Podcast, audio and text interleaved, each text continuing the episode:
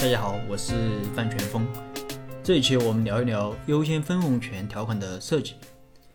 优先分红权是投资人优先权利的一种，但这并不是说投资条款清单里面就一定有优先分红权。在我经手的项目中，一般前期的投资中出现的频率相对低一点，而靠后期的投资中出现的频率更高，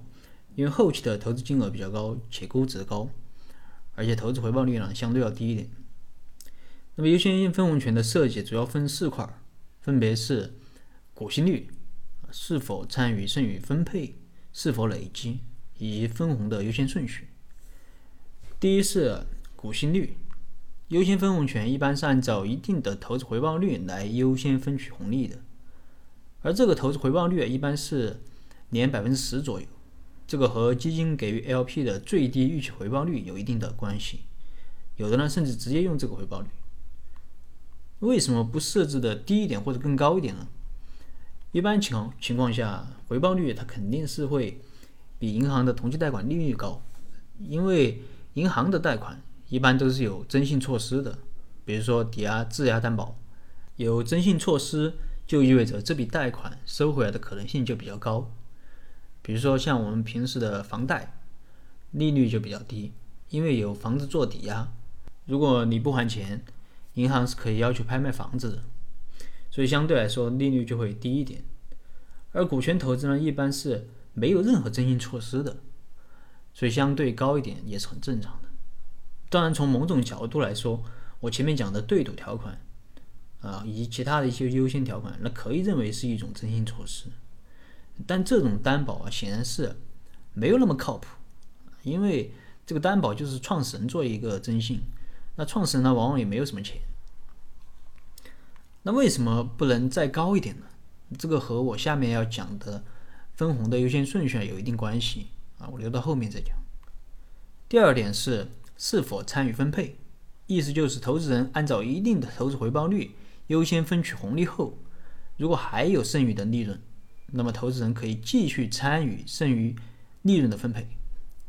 那剩余的利润一般是按照股东的持股比例来分配。显然，如果参与分配的话，那么投资人就可以拿得更多，而创始人呢就拿得更少。实践中有参与分配的，也有不参与分配的，这和投融资双方在谈判中的地位有很大的关系。从创业者的角度来看，我们建议是最好不要参与分配。第三是是否累积，累积的意思就是无论今年公司是否分红，投资人的股息都要计算。比如说今年公司没有分红，但投资人百分之八的回报投资回报率要计算。如果明年分红，则明年和今年的投资回报是累积的，然后明年一起分红。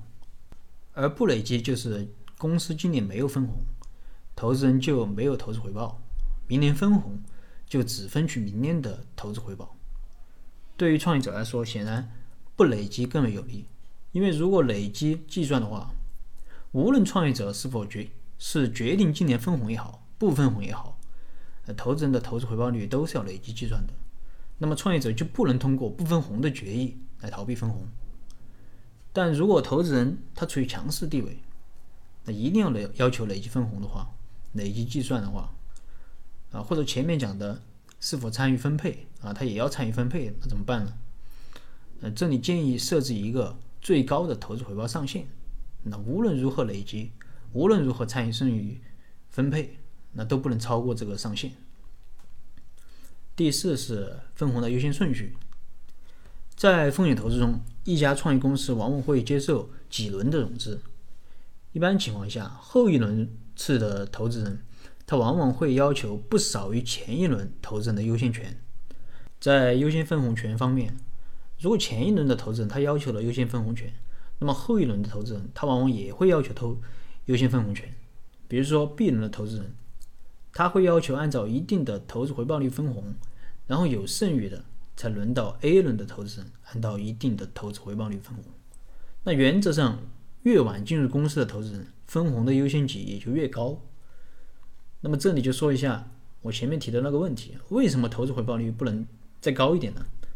因为后一轮的投资人他往往会要求不低于前一轮投资人的优先权，那其中就包括了这个优先分红权中的这个投资回报率。嗯，如果 A 轮要求百分之二十的年回报率，那么 B 轮也会要求不少于、不低于百分之二十的回报率，而 B 轮又优先于 A 轮先分红，那么回报率越高，则有剩余红利可以分配的可能性也就越低。